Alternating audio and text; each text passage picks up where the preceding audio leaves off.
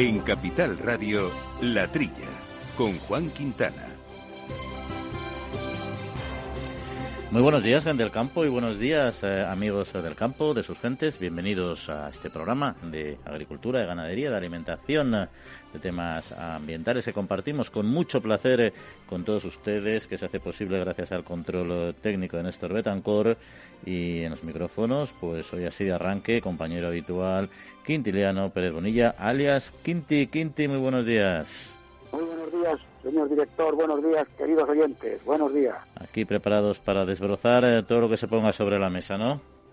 Temas... Estamos dispuestos a informar con objetividad de todos los temas, sí, señor. Pues ahí estamos. ¿Y qué temas van a ser los que hoy nos ocupan? Bueno, aclarar también que a mitad del programa se incorporará Jesús eh, Moreno, pero entre tanto hay temas de los que vamos a hablar en, en cierta profundidad, al menos uno de ellos y que nos gustaría es abrir el debate sobre agricultor profesional y la nueva PAC, este concepto acuñado ya hace bastantes años, que ahora ya se llama agricultor activo, que hay bastante debate interno dentro del propio sector sobre cómo se tiene que definir y no definir, eh, tiene sus pros y sus contras, los distintos eh, límites que se están poniendo de la Administración y de ello queremos eh, profundizar sobre ello con un especialista en la materia que es el doctor Eduardo Moyano que es, eh, aparte de ingeniero agrónomo, sociólogo e investigador del CSIC en el área de ciencias sociales. Pero no solo eso, porque hoy nos vamos a dedicar también a la campaña La Vendimia, ya arrancado en parte de España, a punto de arrancar en otras eh, zonas. Las provisiones pues no son muy halagüeñas. Eh, parece que esa amenaza que tanto se teme en un sector y es que bajen las producciones y a la vez los precios, es decir, que no respondan a la tradicional curva de la oferta-demanda, pues se pudiera producir este año porque las producciones estimadas ya se sabe que van a ser bastante más bajas y los precios, al menos por ahora en el arranque, no están dando respuestas a las expectativas eh, del sector. Quien sabe esto muy bien, además de viticultor, es un profesional del sector que trabaja para cooperativas agrarias, en concreto el presidente de la sectorial eh, del vino de esta organización Cooperativas Agroalimentarias de España, disculpen, que es Fernando Ezquerro. Pues con él vamos también a intentar averiguar qué es lo que pasa y sobre todo qué se prevé que vaya a pasar a lo largo de la campaña. Y otros asuntos de los que vamos a ir eh, eh, leyendo, preparando y profundizando y analizando con rigor, como decía nuestro compañero Quinti, en los próximos minutos. Les recuerdo también nuestro correo electrónico para cualquier cuestión que nos quieran plantear, eh, duda, pregunta, información, crítica constructiva, la trilla arroba capitalradio.es. Amaneces antes que el sol y conviertes la vida en nueva vida. Y alimentas el futuro de los tuyos. Te proteges de enfermedades. No te rindes ante las adversidades. Y cada día empiezas de nuevo. Eres de una naturaleza especial. Por eso hay un seguro especial para ti. Agroseguro. Más que un seguro.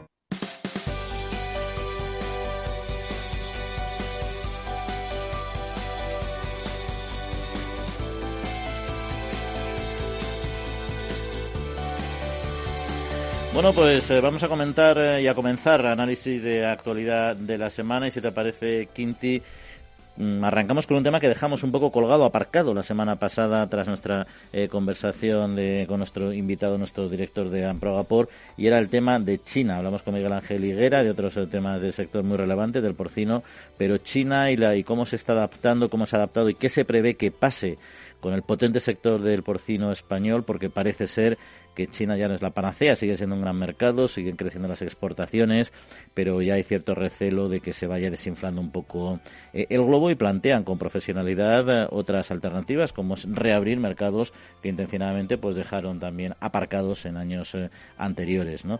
no sé qué, cómo ves tú lo que está pasando en China, en el sector del porcino y sobre todo hacia dónde nos dirigimos dentro de este mercado y otros paralelos. Bueno, yo lo veo de la manera siguiente. En primer lugar, China avanzado muchísimo en los últimos tiempos, en muy pocos meses, ha incrementado enormemente la, producción de porcino, pero también hay que pensar que el consumidor chino consume bastantes kilos de carne de cerdo, ¿eh? más de 40 kilos, en España estará en 20, y que China tiene pues un montón de, de habitantes, ¿no? muchísimos más que España, con lo cual el consumo de China sigue creciendo y de alguna manera pienso yo que si no va a tener la demanda que ha tenido hasta ahora, pero tampoco va a cerrar las compras de carne del resto del, del mundo. Y hay una razón elemental que a mí también me, me interesa señalar. es, por una parte, la presencia de la peste africana en China, que no va a ser tan fácil la erradicación. La peste africana es una enfermedad muy complicada y si no tiene unos niveles de tecnificación, de control del movimiento, de evitar la difusión de enfermedades, de cumplir a rajatabla una serie de normativas sanitarias, no va a ser fácil, no va a ser fácil que la erradiquen. Lo cual implica que China tampoco va a ser muy competitiva, o puede ser menos competitiva, a la hora de participar en los mercados internacionales. Aunque China es muy peculiar, porque China regionaliza su, su país para poder exportar, pero no acepta la regionalización de los otros países, ¿no? Que tengan peste en una zona y en otra no. Entonces es un tema curioso que la Organización Mundial de Comercio y la Oficina Internacional de Pisotías, ¿no? Pues lo deberían ver, mirar, porque no puede haber países de primera y de segunda. Si las normas son iguales para todos, la regionalización debería ser igual para todos. Por eso digo que, hombre, yo no quiero ser, quiero ver la botella medio llena, porque hay otros países como bien has dicho, Corea del Sur, Japón, Singapur, Filipinas, Vietnam y otros países que están ahí, y sobre todo que los, los países terceros cada vez necesitan más carne, porque van adquiriendo mayor capacidad de compra, mayor poder adquisitivo, y pasan de un consumo puramente vegetal a la necesidad de consumir proteína de origen animal. Con lo cual, yo creo que si hacemos las cosas bien, si no tenemos los niveles de precio que hemos tenido hasta ahora con China, pero bueno, aquí no se acaba el mundo y que puede haber futuro para el sector español que es muy profesional, en mi opinión. ¿eh? Sí, porque estamos hablando de que exportó en 2021 800.000 toneladas y se, que es un 70% más que en el mismo periodo de, me refiero a 2021 el primer semestre, ¿eh? es un 70% más que los envíos que se hicieron en 2020 y con ese dato pues uno puede pensar pues eso es una tontería replantearse el bueno el abrir otros mercados, o sea, en plantearse la finalización de este, pero es verdad que es que en años anteriores fue del 100% con el motivo de la peste porcina africana, como bien decías, y otros asuntos, ¿no? De todos modos, eh, a mí me queda una duda ahí que también a ver un poco tú qué opinas, porque eh, desde las organizaciones del sector sí que reconocen que era algo esperable, normal, porque era un tema coyuntural en China que podía evolucionar favorablemente, como así ha sido, aparentemente, o al menos así, dice el gobierno eh, chino. Eh, pero en cambio eh, dejaron, cerraron prácticamente otros mercados como tú, algunos de los que tú has mencionado, sabiendo que esto se iba a producir y ahora pues reconocen también que hay cierta dificultad en recuperarlos. Por una parte, a ver, ahí es conocido ya nuestro producto y nuestro sector y en ese pues juega con una cierta ventaja, digamos, o factor positivo, pero es verdad que ya hay otros eh, países que han metido ahí su producto y no es tan fácil eh, sacar a un competidor ya del, nicho que te, ha, que te ha quitado, ¿no? Entonces no sé ahí muy bien realmente el sector por qué planteó, por qué se planteó la cierre de, el cierre de esos otros mercados o la ralentización de esos otros mercados, sabiendo que el potencial China era al menos a esos niveles eh, temporal previsiblemente. Hombre, fue un tema de precio. China estaba necesitando una enorme cantidad de carne en aquellos momentos y lógicamente el precio era más alto, con lo cual el industrial español, el exportador español, pues dirigió sus pasos hacia China porque había una enorme demanda de, de, carne, ¿no? De, carne china. Lo cual no quiere decir, yo entiendo también, que los mercados que no se han abandonado de todo, que están ahí, pues es un tema de calidad y precio y competitividad. Y yo creo que se pueden recuperar, si bien con alguna dificultad, pero para mí no están para nada para nada perdidos, porque hay otros, hay, hay de todo, ¿no? Hay industriales que han vendido mucho en China y hay otros industriales que han vendido menos en China y que siguen exportando carne a este tipo de, países. A mí lo que me preocupa, director, fundamentalmente es en las declaraciones de, Miguel Ángel Higueras la situación de la peste porcina africana, sobre todo de Lo que tenemos que intentar conseguir por todos los medios es evitar que la peste porcina africana entre en España. Y hay dos asignaturas pendientes, una la comunitaria y otra la española. La Unión Europea tendría que tomar medidas más serias, más duras, más radicales, y particularmente los alemanes, porque los principales focos se están produciendo en los jabalíes. Y esta opinión, hasta que Alemania no se plantee seriamente la erradicación de la enfermedad en el jabalí, y la única forma de erradicarlo es hacer vaciar sanitario total de todos los jabalíes de la zona afectada, repoblar posteriormente con jabalíes libres de peste porcina africana, hasta que Alemania no se replantee ese asunto con objetividad, el peligro es cierto. Y nosotros hemos propuesto varias veces a través del Copa Colleca, de la Solidera precisamente, realizar una serie de medidas que evitan que puedan salir el virus de la zona afectada a la zona libre. Y a los compradores españoles, ¿eh? yo les recomendaría, lo primero, si es posible, no comprar, no comprar, porque el riesgo es, es, cierto. Y si se compra, exigir pruebas PCR en origen, es decir, comprar animales libres de peste porcina africana. El que compra paga y el que paga manda. Y no es un tema oficial, no estoy hablando de cambio de legislación comunitaria, que sé que es muy complicado. Pero un señor que compra lechones a un proveedor, a un productor, a un ganadero alemán, le debe exigir comprarlos con una prueba serológica o con una prueba PCR hecha previamente para saber lo que compra. Yo creo que eso se tendría que transmitir desde precisamente la Internacional del Porcino, soy el presidente del Comité Científico de, esta ciudad, se ha comentado este asunto si tiene previsto tener algún tipo de relación eh, con alguna, se te, se te está perdiendo un poquito, Quinti, no se te oye muy bien. Bueno, yo voy a seguir comentando algún tema de estos, a ver si puedo recuperar eh, eh, la señal, porque además precisamente vinculado con este asunto de la peste porcina y el contagio y la extensión y sobre todo la importancia de proteger nuestras fronteras, hay que recordar que el Consejo de Ministros ya aprobó la actualización de la normativa para la ordenación de las granjas porcinas para adaptarla precisamente a estos nuevos retos en materia de sanidad, de medio ambiente y, y también de bienestar animal, ¿no? Y se reforzó con ello la bioseguridad de las granjas eh, y pasaron a medidas que antes eran eh, no preceptivas a ser obligatorias, ¿no? Y en este aspecto yo creo que es clave precisamente, como decía nuestro compañero eh, Quinti, para, para controlar esa, esa transmisión de estas patologías, en este caso la peste porcina africana. De la misma manera que también se avanzó bastante en las emisiones, hay cuestiones que son preocupantes en este sector desde una perspectiva medioambiental, como son los purinos, por ejemplo, y de hecho el Ministerio ya está diseñando una herramienta para calcular la reducción de las emisiones en las granjas que deberán usar los productores a partir del próximo mes de enero. ¿no? Es sabido que se están reduciendo muchísimo en las últimas décadas, se han reducido muchísimo las emisiones en este y en otros sectores ganaderos, pero hay que seguir avanzando y sobre todo tiene que haber herramientas, yo creo que oficiales que, acrediten que esto es así, porque siempre generan, generan más eh, confianza. No sé, Quinti, si te hemos recuperado en parte o mejorado algo el sonido. Ahora me comentaban el director del, de la ¿cómo se dice?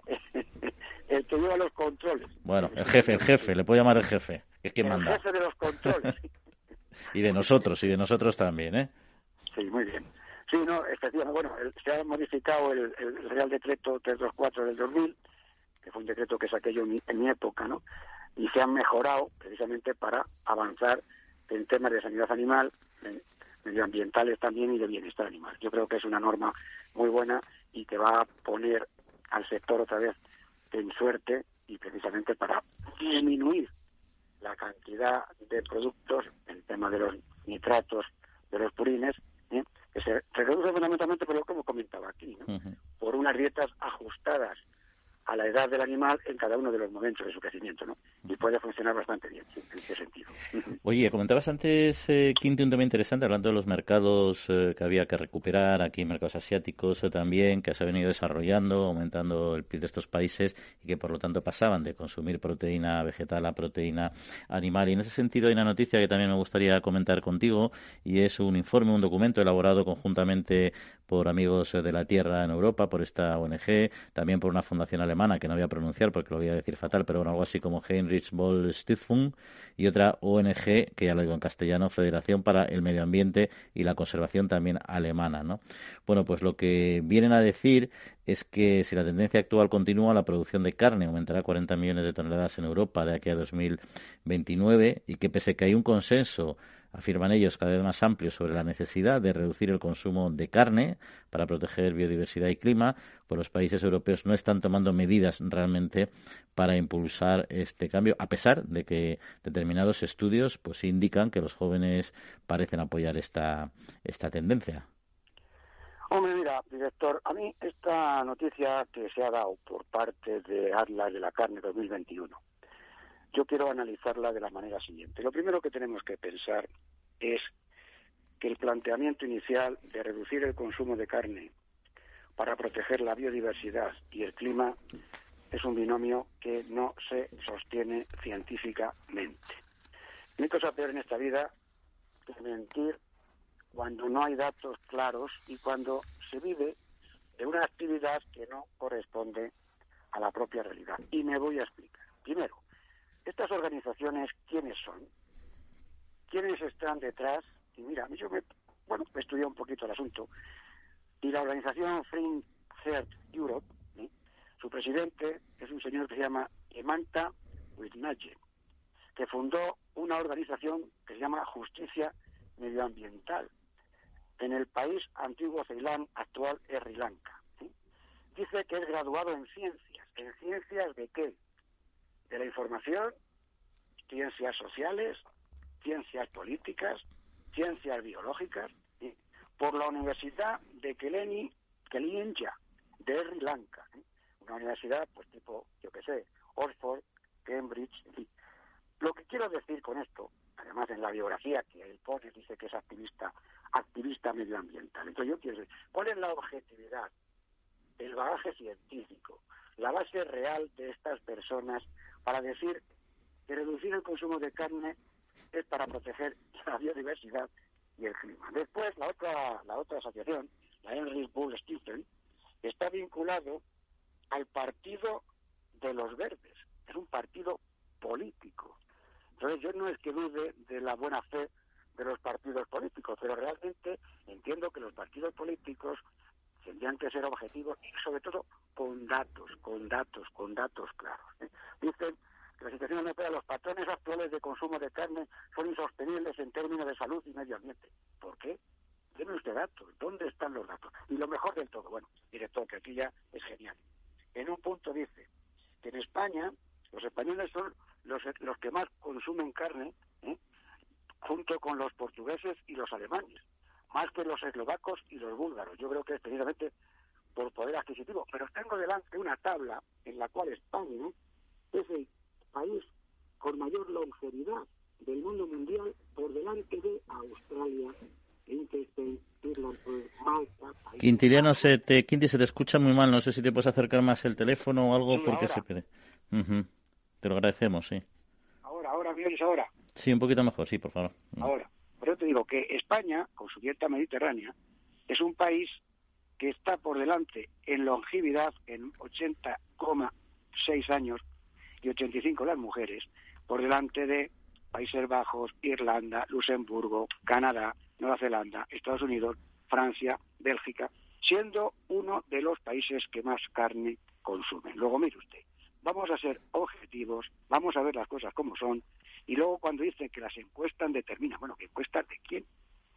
¿Con qué cantidad de personas ha hecho usted la, la encuesta? Y otra genial, la carne vegetal es mejor. Oiga, que la carne vegetal no existe, que una cosa es el producto vegetal y otra cosa es la carne. No confunda, o sea, no sé si me explico, director, o sea, es un conjunto, un totum revolutum de cosas que, claro, las personas con buena voluntad que leen esto, dicen, la carne vegetal es mejor que la carne. No, es que no hay más carne que carne, no hay más cera que la carne.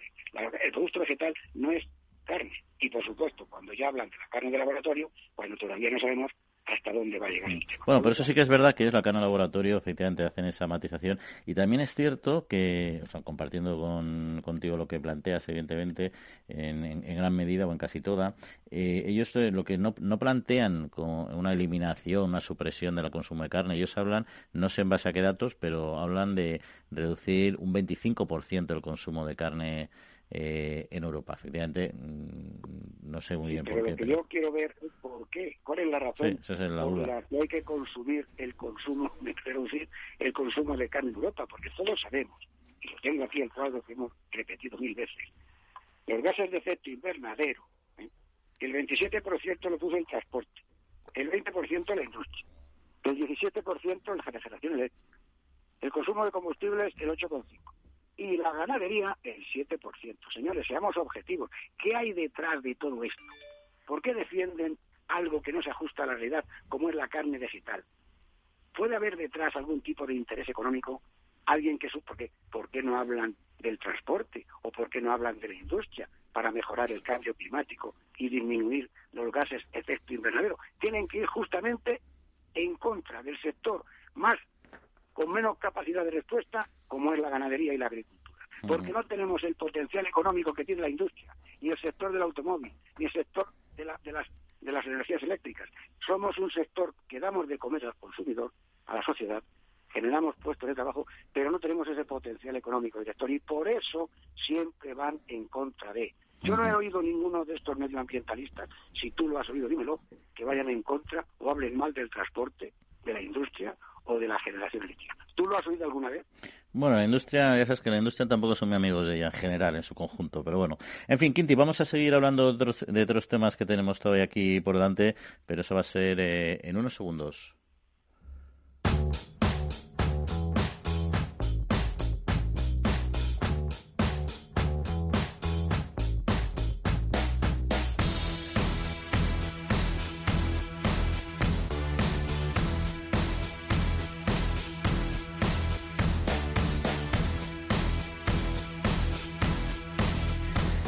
Pues en un formato breve vamos a recordar, a recordar algunos otros temas de actualidad, como que la Asociación de Aguas Minerales de España, ANEAB, ha convocado los primeros premios de innovación. Estos eh, galardones pretenden reconocer el trabajo y esfuerzo que los científicos dedican a la búsqueda de propuestas no convencionales destinadas a mejorar o sustituir los actuales materiales que se emplean para el packaging de la industria de la alimentación y bebidas y en especial para el envasado del agua mineral. El plazo para poder presentarlo estará abierto hasta el próximo 1 de octubre del 2020.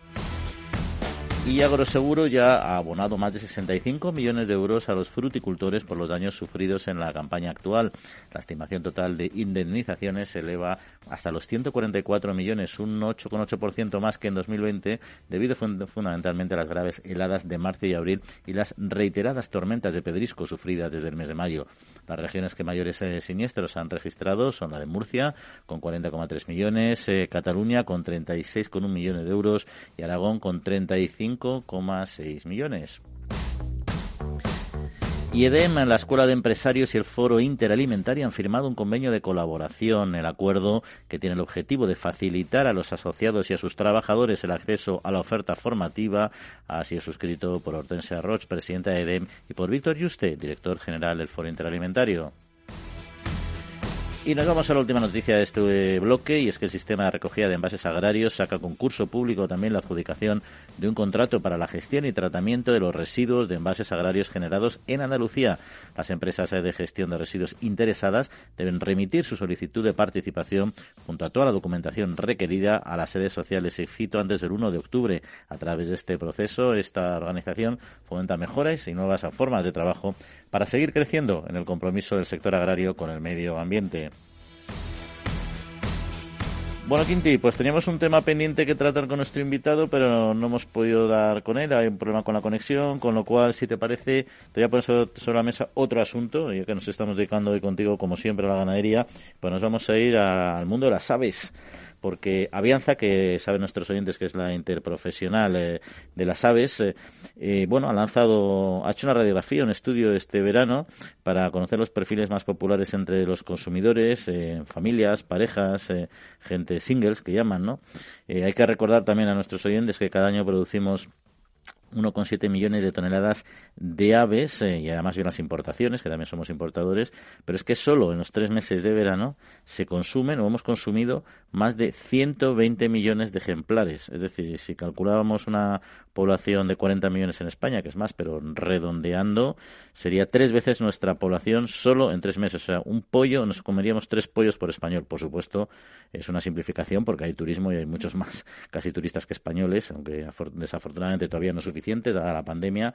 Pero bueno, ahí están los datos también con 14 kilos de media de consumo de carne avícola al año por cada uno de nuestros eh, ciudadanos. No sé si has tenido oportunidad, Quinti, de ojear algunas de las conclusiones de este, de este trabajo sí, eh, el trabajo está bastante bien hecho. Además, separan, como tú bien dices, el tipo de, dentro de la sociedad, que es tres estamentos, tres segmentos, que son el estamento familiar, la pareja y el single, el soltero.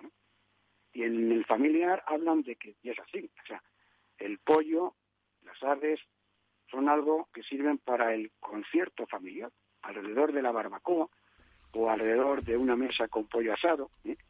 pues precisamente la familia se reúne y son capaces de consumir un producto muy saludable, con mucha riqueza proteínica, con un gran equilibrio nutricional y sobre todo para los niños. Yo les veo a mis nietos comiendo nuggets de pollo y es que les encanta, les encanta. Y luego en pareja, pues son hablan fundamentalmente de un sector, un segmento de personas urbanitas que tienen estudios superiores y que para ellos, para ellos, la calidad, el sello de, calidad de la carne española de pollo, pues les da muchísima garantía, les, les da muchísima tranquilidad en este sentido, ¿no?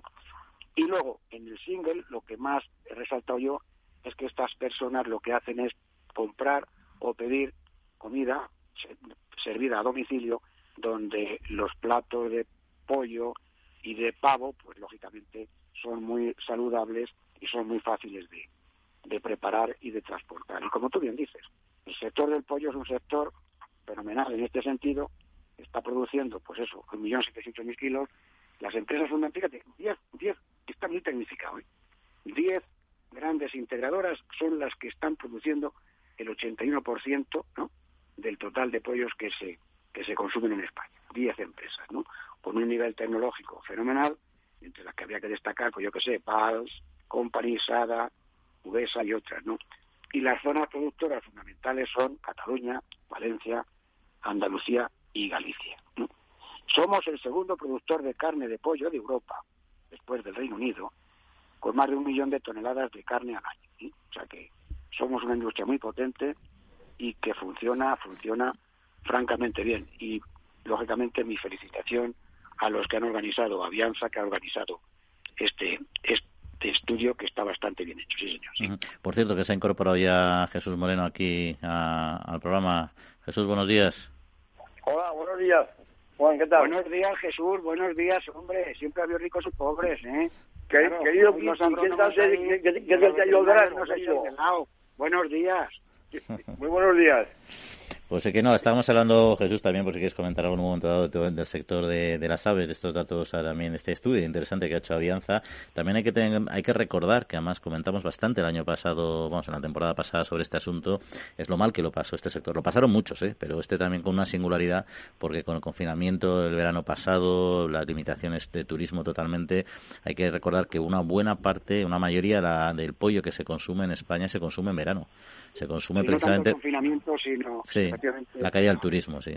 La, caída total y absoluta del turismo del verano pasado, eso sí que produjo un deterioro económico muy importante. Pero se han recuperado, ¿eh? se han recuperado. Sí, sí. De hecho, bueno, por supuesto la carne más consumida en España, sí, pero vamos, ahí ten en cuenta, sobre todo por los pollos, por los turistas y por los pollos asados, que parece una tontería, pero la, los millones de pollos asados que se venden en verano son brutales. Luego en invierno baja mucho esta, esta cuota, ¿no? Y ahí está, ahí están los datos, ¿no? Pero en fin, ahí está el asunto. Jesús, no sé si eres un buen consumidor de pollos asados o no, pero... Pues, pues sí, sí, claro que soy consumidor. Efectivamente, en verano, claro, eh, no a hacer el turismo, el turismo, y claro, eso es imposible que se compense con el consumo en el hogar. O sea que está clarísimo lo, que ha pasado con, con, el pollo y con muchos más productos. Eh, el turismo ha sido, ha sido fundamental para esta baja de consumo de varios productos agroalimentarios. En fin, pues hasta aquí hemos llegado con este primer bloque y vamos a continuar con otros asuntos. Quinti, te dejamos libre ya para que te dediques a tus, a tus tareas. Un abrazo, como siempre, y muchas gracias por acompañarnos. Y hasta la próxima semana. Muchas gracias. Adiós, Quinti, hasta luego. Siempre habéis estado ahí dándolo todo cada día, siendo los primeros en empezar, en innovar y en llegar hasta donde sea para abastecer al país. Ahora nos toca a nosotros ser los primeros en apoyaros con los más de 3.000 gestores de Agrobank, la red especialista de CaixaBank, trabajando en las soluciones financieras que necesitáis. Agrobank, contigo para seguir creciendo. El Foro Interalimentario trabaja por conseguir los mejores productos con la máxima calidad a los mejores precios, velando por garantizar la seguridad de la cadena alimentaria sostenible desde su origen hasta que los productos llegan al consumidor. Para ello cuenta con el compromiso de las empresas que lo integran, que apuestan por la seguridad, la calidad, la investigación, la innovación y la justa retribución de todos los agentes de la cadena.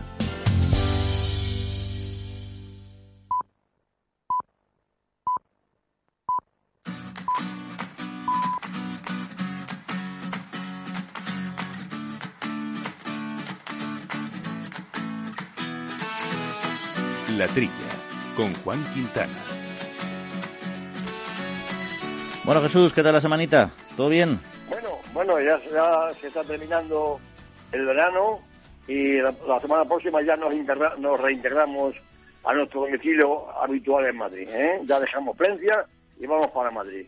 Plencia, ¿has estado en esos célebres botellones nocturnos que han salido en todas las televisiones y tal? ¿O, no te has visto? Bueno, vamos, desgraciadamente para la imagen de, de, de Plencia no ha sido nada, nada positivo, ¿eh? Porque mm. muchos lo han visto en todas las cadenas y no, no se merece Plencia esa, esa fama de, de, de, follones, porque nunca, nunca los ha habido. Sí, sí, ha sido una cosa súper excepcional. Pero bueno, por cierto, ya que estás ahí en el, en el, norte, en Vizcaya, has tenido oportunidad, porque otros años sé que te mueves ahí por pequeñas ferias agrícolas y pruebas ahí los nuevos productos que van sacando ahí los la gente del lugar, tanto de la huerta como quesos, etcétera, ¿no? Supongo que este año a lo mejor está más parado, ¿no? Con todo este tema del, de la pandemia, ¿no?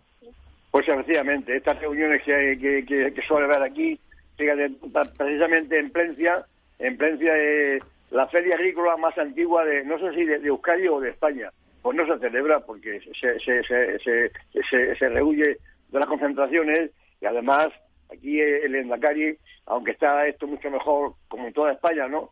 En aspecto sanitario y de contaminaciones, todavía no quiere soltar la, la, la, cosa del todo. Quiere estar eh, lentamente todavía un, 15 días más para que la cosa no se vuelva a repetir.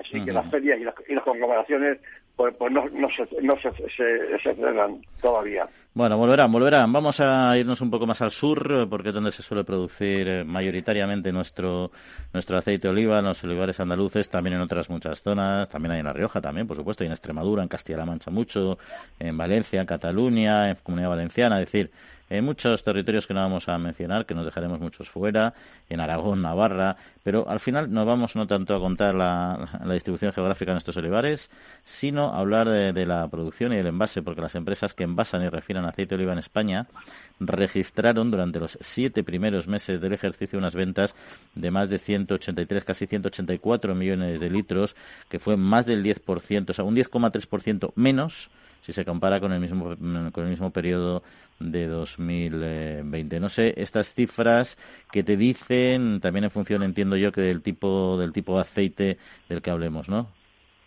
Hombre, efectivamente, el consumo ha bajado ha bajado el 10% en el grupo de Añerac, que hay que recordar que la, la Asociación Nacional de Industrias de refinado y de envasado de aceite no, no tiene nada que ver, hombre, tiene que ver, pero no es lo mismo que los aceites, los aceites de, de oliva. Eh, el, grupo de Añerac eh, han, vendido eh, de virgen extra un, el 15% menos que, que, el año pasado. Eh, tiene luego unas eh, suave, intenso y virgen. Tiene unas calificaciones que, que no tiene que, que no tienen los aceites de, de, de, oliva. O sea que el aceite de, de girasol refinado 160 eh, eh, eh, millones de, litros. Es decir, que esta asociación comercializa todo tipo de, aceites. ¿eh? Así que yo creo que mm, eh, este ha, ha sufrido una, una, menor venta como ha sufrido todos los, los aceites en general. Y yo creo que aunque esto, fíjate, hacer los, aceites semillas mucho más baratos que, los, que los de oliva, pues en el momento de crisis se venden más. Bueno, pues, aún así han sufrido un, descenso del 10%. Y luego más en, en cuanto a producción, queda todavía algo más de un mes eh, para que comience la recolección de la aceituna en España y con ello le inicia la campaña 2021-2022. Eh, en fin, cada región es diferente, como en todo, como en el vino, que vamos a hablar después, y varía mucho de unas zonas eh, a otras, pero en general se plantea ya una campaña de producción medio-baja. y en fin, más o menos fundamentado, ¿no? Se promedia una predicción de, de 1.300.000 toneladas de aceite de oliva para nuestro país. Y eso yo creo que va a ser un poco tirando tirando al máximo no y las lluvias que caigan de aquí a, a final de noviembre pues van a ser van a ser clave no Y bueno, y luego está el olivar en secano también, que se eh, necesita agua urgentemente e inminente y ya veremos eh, qué pasa, porque ahora la aceituna está dando pues bastantes signos de, de deshidratación, ¿no? Pero bueno, ahí está nuestro sector potente del olivar, que hay que recordar que somos grandes, pues, los mayores productores mundiales con más del 50% de la producción y grandísimos eh, exportadores, ¿no? Pero nos vamos a otro producto que también es muy típico nuestro. En fin, de esto ya hay que conocer en muchos países, pero como, como los nuestros, al menos para nosotros, ninguno, ¿no? Que son los chorizos. Y me refiero en concreto a unos datos eh, del consorcio del chorizo español que ha consolidado su tendencia de crecimiento de 2020 que ya se produjo y ha superado los 1,8 millones de kilos de chorizo en el primer semestre eh, del año, lo que supone un 4% más que el mismo periodo del año anterior. ¿no? Y en cuanto a las exportaciones, eh, se han incrementado fuertemente en mercados como el checo, el colombiano, el danés, ¿no? pero no nos olvidemos que el más importante sigue siendo Reino Unido y ahí las cosas han sido serán también entiendo complejas con el tema del Brexit y otros y otras cuestiones, ¿no? Bueno, pues sí, fíjate que hay cosa más, curiosa, ¿no? Que el Reino Unido, vamos a ver si lo del Brexit no influye eh, en esta exportación de, de, chorizo español. Eh, el 60% de la exportación va precisamente al Reino Unido.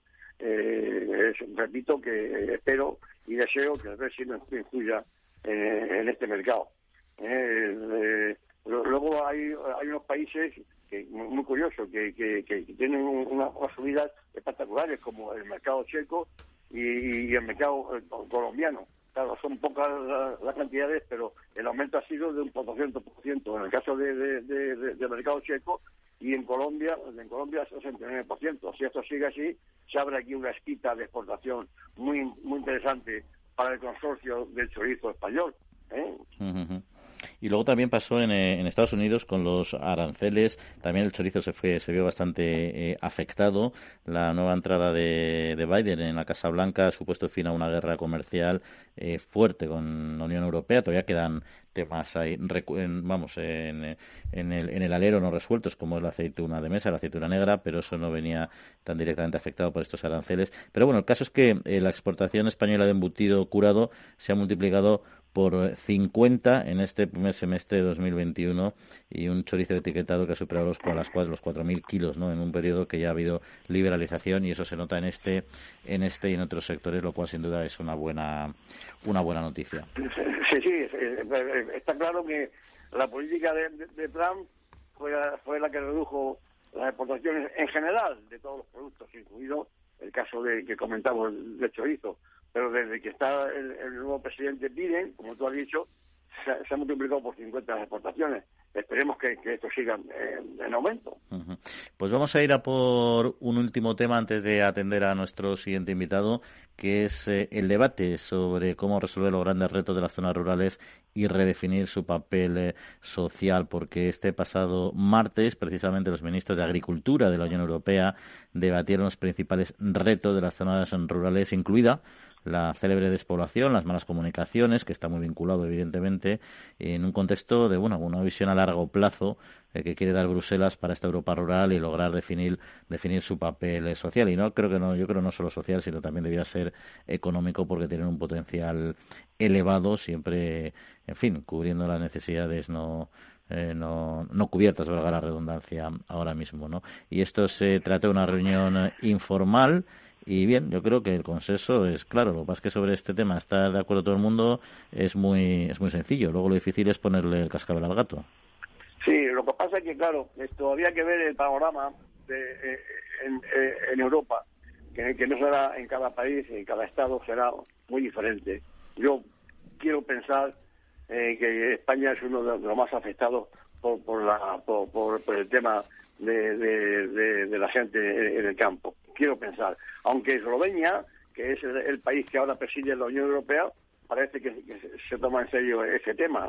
En esta reunión que, has comentado, eh, en 10 años, el comisario del tema eh, ha, comentado que en 10 años la Unión Europea ha perdido 4 millones de agricultores.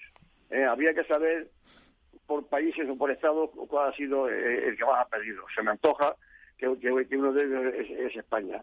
Hablan, hablan los comisarios de Agricultura y yo creo que tienen razón, que tienen que meter aquí a, otros a, otros comisarios. El tema rural, eh, no solamente rural, porque si, faltan transportes y medios de comunicación, eso no, depende de, agricultura. Si, si no hay eh, si no hay eh, de enseñanza en el campo rural, tampoco pertenece eso a la agricultura. Quiere decir, esto es un tema que atañe a más atañe a la Unión Europea entera y, diría que, a todos los, a, todos los comisarios o a casi todos. Porque claro no, no solamente al tema rural la gente se va porque no hay farmacias no hay centro de enseñanza lo del transporte está muy mal. En fin quiero decir que aquí esto hay, hay que cogerlo entre varios entre varios comisarios. Y bueno, también que hay un 40% de la población rural que se siente desatendida, que es un dato muy elevado. Es verdad que la población rural, a pesar de su gran superficie, eh, es pequeña, que recuerda que en España, como hemos dicho muchas veces, ¿no? que el 20% de la población vive en el 85% del territorio, pero que hay un 40% de esta población que, según los estudios que maneja la propia Unión Europea y los sondeos que ha hecho, se considera desatendida, es un dato francamente preocupante. Es una proporción muy elevada que al final, si no se consigue neutralizar, eh, va a derivar en un continuo abandono de, estos espacios con todos los problemas que ello conlleva, no solo para el sector agrario, también para el propio eh, medio ambiente. ¿no? Pero en fin, Jesús, vamos a entrar en un tema que te gusta mucho, que es el tema del vino, y lo vamos a hacer con nuestro siguiente invitado en unos instantes. Foro Interalimentario es una asociación sin ánimo de lucro que agrupa empresas punteras del sector agroalimentario que trabajan con más de 22.000 pymes y productores primarios. Las empresas del foro sustentan más de 90.000 puestos de trabajo y destinaron casi 200 millones de euros a actividades de investigación e innovación y al desarrollo de nuevos sistemas de producción alimentaria.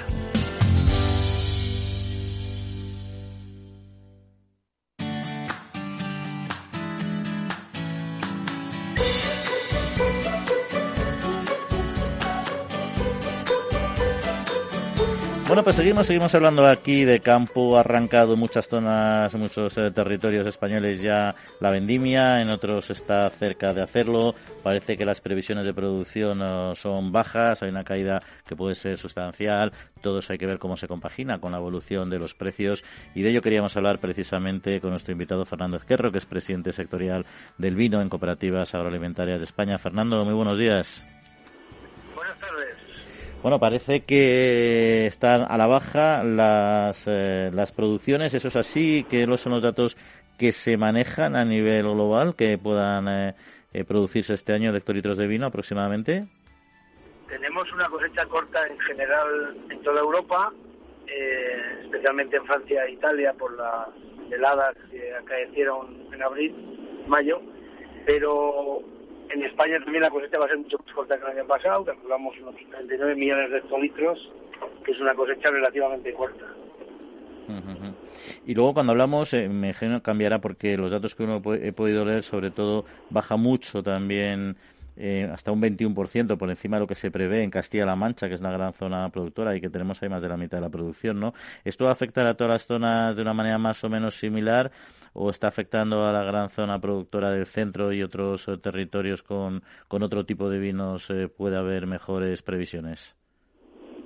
Yo creo que afecta sobre todo a la zona sur de España, donde está, como dices tú, la, la mayor, la región mayor de mayor producción es La Mancha, que es la que sufre, yo creo, una bajada de producción más grande, pero en general la cosecha es más corta en, líneas generales. ¿no? Pasaríamos de unos 46, 47 millones el año pasado a unos 39, lo cual es casi un 20% menos. y en cuanto a las primeras eh, estimaciones, ¿cómo están yendo los precios en esta primera etapa? ¿Están evolucionando bien, em, como pudiera uno esperar, si se estiman producciones más bajas, o esto no está funcionando así? Pues venimos de una época muy complicada, como sabes. El COVID y la pandemia afecta de forma determinante a nuestro sector final el vino es una, bebida cada día más que se consume cuando la gente se socializa, cuando la gente sale, cuando la, cuando la gente se agrupa para disfrutar y para celebrar cosas. Y esto, este año de pico de pandemia pues nos ha hecho bastante daño. ¿eh? Que haya unas expectativas con la pandemia mejores y que volvamos a volver poco a poco a una normalidad eh, relativa o cada día más acorde con lo que teníamos antes y que la cosecha sea más corta, que te alegras tener de cosechas cortas, pero lo que hace es equilibrar un poquito más la oferta con la demanda y que los precios evidentemente suban, ¿no? Es decir, al final este sector, como todos los agroalimentarios, dependen de, la, de, la oferta, pero también de la demanda, y al final creo que este año va a estar mucho más equilibrada que en años anteriores. Eh, Fernando, me acompaña también Jesús Moreno, que quería plantear alguna cuestión. Hola Fernando, buenos días.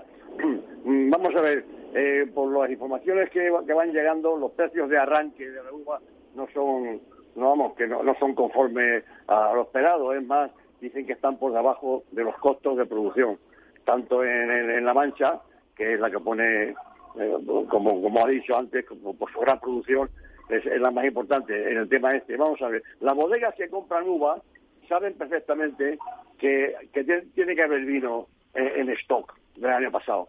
El año pasado fueron 42 o 43 millones de, de, de, de hectolitros. Las cooperativas saben también, hay mucho vino en stock del año pasado, porque claro, las bodegas no van a pagar por, la uva más que, más que como esté el vino actualmente en el mercado, porque para eso, en vez de comprar uva, compran vino.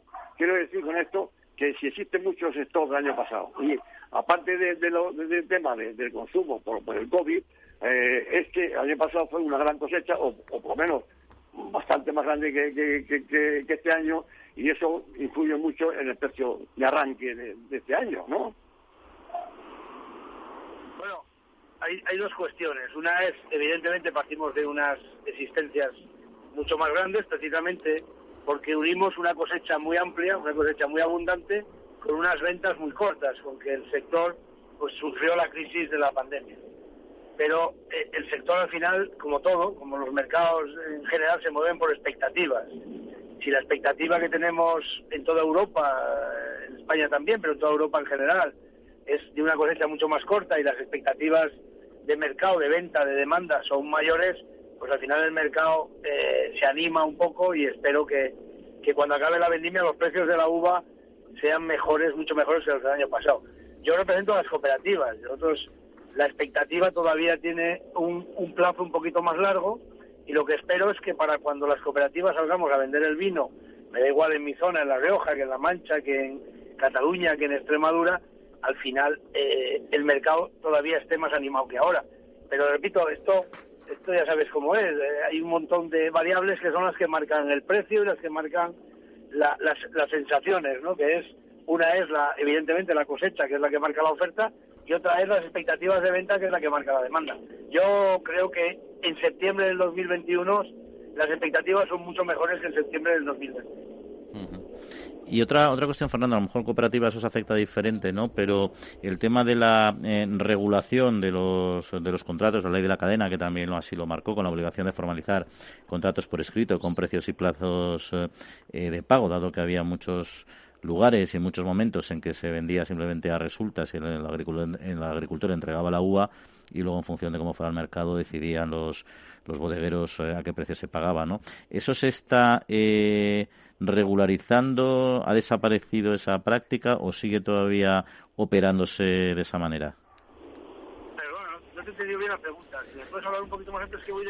Sí, sí, eh, no se preocupe. No, que eh, la, obligación de formalizar contratos por escrito con precio y plazo de pago, tal como marca la ley de la cadena, ¿eso se está aplicando realmente o hay zonas donde todavía se vende, se vende, entrega al agricultor la uva resulta si se le liquida posteriormente según vaya al mercado?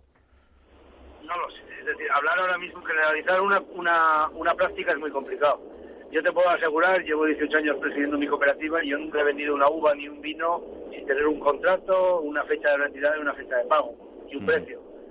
Pero no lo sé, no sé si en general. Yo creo que, que, el, sector, hay una ley de la cadena que tenemos que cumplir.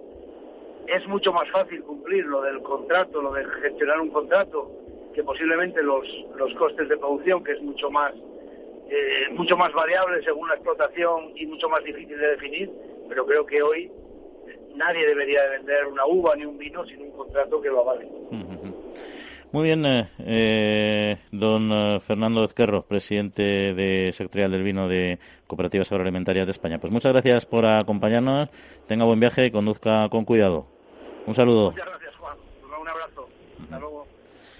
Bueno, Jesús, ¿qué, te parece lo que nos ha comentado nuestro invitado? ¿Qué comentarios pues, tienes que hacer pues, sobre este tema? Hombre, casi en teoría, en teoría, si va a haber menos vino como, como, como eh, parece en Francia, en Italia y aquí, y aquí también, parece ser que lo, lógico, lo lógico eh, es que, que, suba el precio, pero de, hacerlo saber un poco más adelante. La realidad es que ahora, tanto en, La Mancha como, bueno, en todas las zonas, incluso en La Rioja, que, que, es donde creo que es nuestro invitado, eh, el, precio de arranque está por, por, por, debajo de los precios de, de, de coste.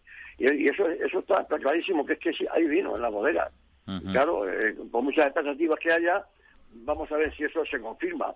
Pero los que tienen que comprar uva ahora mismo tienen la ventaja de decir, yo vamos a ir piano piano y no pagar la uva porque yo es así como funciona la, la, la, bodega. Tiempo habrá que si, no si, si, si, si, acaba la vendimia, pues ya pues hay vino. En vez de uva, hay vino en la bodega. ¿eh? O sea que lo que tú comentas es que a veces se compra, se puede llegar a, si baja mucho el precio, se compra el vino en vez de la uva directamente.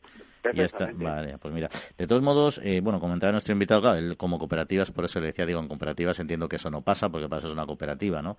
Pero yo creo que todavía, no sé si en mucha, en pequeña escala, pero sí se sigue en, determinados lugares eh, produciéndose esa, esa práctica que, está perseguida más por la ICA de, entregarte la uva y darte el precio, en fin, de cómo, según cómo salga el año, ¿no? Es verdad que a veces se produce, además digo, por, se puede conozco casos concretos, ¿no? Eh, con relaciones de mucha confianza entre el bodeguero y los agricultores y que hay ciertos acuerdos también de decir, oye, mira, si este año pues si este año hay mucha hay mucha uva, evidentemente te va a salir, te voy a pagar menos, pero no tanto menos como dice el mercado, y a cambio otro año que haya escasa, pues tú te lo voy a comprar, pero tampoco al precio de mercado, sino buscando esa especie de acuerdo, ¿no? Lo más que eh, de acuerdo entre personas, ¿no? De apretón de manos, digamos, que se ha hecho históricamente, ¿no? Pero es verdad que eso, bueno, puede funcionar en un determinado momento y con determinadas personas, pero generalizar esa práctica, o sea, no erradicarla, en el fondo es un riesgo de, para, para nuestro sector y para la falta de transparencia. Y llama la atención también que en pleno siglo XXI todavía determinados negocios se hagan, se hagan de esa manera. A mí me, a mí me choca, ¿no? A pesar de los esfuerzos de la ICA por neutralizar todo este tema, ¿no? Negocio de, del vino, Juan, ya sabes el tiempo que yo he estado dedicado a esto en La Mancha, los, los viticultores son, son fieles a las bodegas, o sea, de, toda la vida son los mismos, salvo alguna, alguna excepción, los mismos que llevan la uva a sus bodegas. Y entre ellos hay una relación pues que, que está, por, está, está al margen de contratos y historias. O sea, que ellos quieren la seguridad de que la uva no se les quede en el campo y los bodegueros tienen también la, seguridad de que no les va a faltar uva. Por lo cual ahí hay una, hay una interconexión que, que, es de años y que está a, ambas partes que interesa y que está al margen un poco de, de lo que pueda la ICA, eh, la ICA intervenir, porque esos son acuerdos de muchos años y entre ellos se entienden perfectamente. Muy bien, Jesús, pues vamos a seguir todavía, nos quedan unos temillas aquí sobre la mesa eh, que tenemos que comentar antes de cerrar el programa en un momento.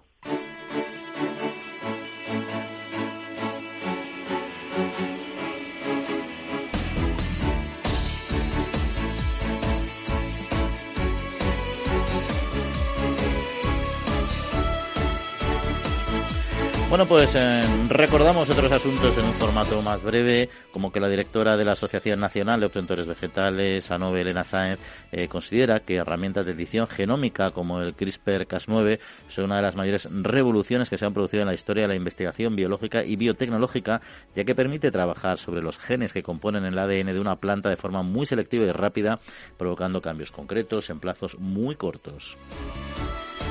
Y el último informe del Grupo Intergubernamental de Expertos sobre el Cambio Climático confirma que la influencia humana en el cambio climático es inequívoca y que el incremento de la temperatura seguirá produciéndose al menos hasta mediados de este siglo. Por todo ello, es especialmente necesario adoptar soluciones como la agricultura de conservación en esta situación de verdadera emergencia climática, tal como ha recordado la asociación de este gremio. Y es indudable que la agricultura de conservación contribuye a cumplir los objetivos climáticos de la PAC y de esa forma lo ha entendido el Ministerio de Agricultura, Pesca y Alimentación, al incluir a la siembra directa y a las cubiertas vegetales dentro del listado de ecoesquemas. Desde la Asociación Española de Agricultura de Conservación se aboga precisamente para que estos ecoesquemas sean extensivos a toda la superficie agrícola. Y finalizamos hablando de la sostenibilidad, que será la protagonista de la segunda jornada técnica del sexto Congreso Internacional de Frutos Rojos, que dará comienzo el próximo 15 de septiembre con la exposición de la Asociación Empresarial para la Protección de las Plantas, AEPLA, sobre las buenas prácticas en el sector que abundan en una mejor sostenibilidad del cultivo y de su entorno. Bueno, eh, Jesús, eh, cinco minutillos eh, nos quedan, un poquito menos ya, y hay un asunto, un sector del que hablamos poco, pero que yo creo que es muy interesante y que cada vez está más en boga de cara a los consumidores, que es el de las frutas y las verduras deshidratadas que ganan terreno en España cada vez más, permite una oferta muy desestacionalizada, son de fácil manejo y, en fin, eh, lo que pasa es que los productores, eh, sector comercial, quizá eh, ve todavía a un consumidor poco acostumbrado a su uso y a su consumo, ¿no? Pero en todo caso con un gran potencial. No sé tú cómo conoces o si conoces este sector y cómo lo ves.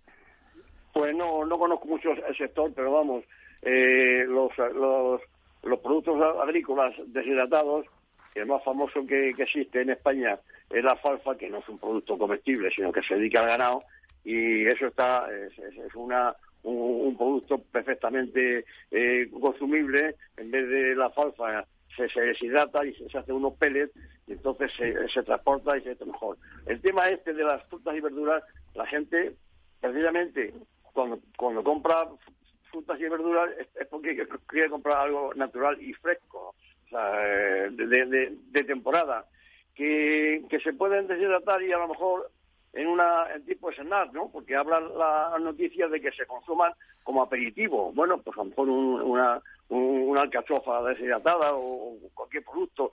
Eh, desde luego el consumidor español eh, no, no está acostumbrado a esto, pero puede ser que haya ahí un nicho de, mercado. Habrá que ver. Y además, bueno, no está acostumbrado, pero también están, eh, bueno, también sufrieron un poco la, la pandemia porque estaban empezando a arrancar con más fuerza, aunque ahora parece que en el 2021 el sector espera un incremento hasta del 30%, del 30% frente al 2019, ¿no? Al 2019, ¿no? Y luego también hablando de los mercados de este sector, bueno, han permitido llegar a países como Japón, Italia, Francia y Canadá, ¿no? Que están avanzando mucho en este tema, ¿no? Eh, yo sí que creo que cada vez eh, en ensaladas, eh, es decir, de un tipo de consumo de comida rápida y una comida un poquito más elaborada, más de diseño, se están utilizando más este tipo de productos. Y yo frente a lo que dicen... Hombre, en cuanto a cuanto a beneficios económicos está el transporte, eh, en la conservación, no, no, no, no, no, no, no le hemos mandar lechuga fresca a, Japón o tomate, cualquier producto que mandarlo leoficitado y resecado. Claro, claro que sí que, puede tener un porvenir. Eh, sobre todo en estos países que están, que están quizás más acostumbrados, eh, como, como, como ha mencionado en el, caso de, Japón. Vamos a ver, Oye, no quiero terminar, no me gusta, pero bueno, voy a terminar hoy con una mala noticia porque sacamos el tema otra vez de los fallecidos en el campo por accidentes mortales de tractores, pues que no, no, no, no, cesan. En las últimas semanas, otras tres víctimas con agricultores de 80, 71 y 45 años eh, al margen de, numerosos heridos que se han ido produciendo por este por, por la maquinaria y por nuestra orografía que siempre es compleja. Esto parece que tiene mala solución no desgraciadamente mientras haya haya agricultores eh, con esta edad, que claro, los reflejos no son los mismos. Este señor de, de, 80 años que, ha muerto aplastado por el tractor, eso que no ha equilibrado, el tractor ha volcado y su agilidad y, sus años no, no han permitido eh, saltar a tiempo del tractor. En el caso de la muerte de este señor con 71 años, ha sido, como lo visto, en carretera. Ha chocado un turismo contra él que por cierto, eh, el conductor del turismo eh, ha dado positivo en alcoholemia. Eh, ya no le faltaba a, a, los tractoristas, además que estas inclusiones de, de, de, en, la carretera. En fin, sí, la verdad es que es uno de los problemas que parece que no se erradican a pesar de los esfuerzos tecnológicos y la innovación tecnológica que incluyen las nuevas máquinas. Pero en fin, se nos acaba el tiempo. Jesús, que pases buena semanita y la semana que viene más y mejor. Igualmente a todos, buenos días. Y agradecemos a Néstor Betancourt, el, mando de los, el mando de los controles técnicos, a todos ustedes que disfruten, que pasen muy buenos siete días y una semanita volvemos a estar con todos ustedes. Un saludito, que descansen.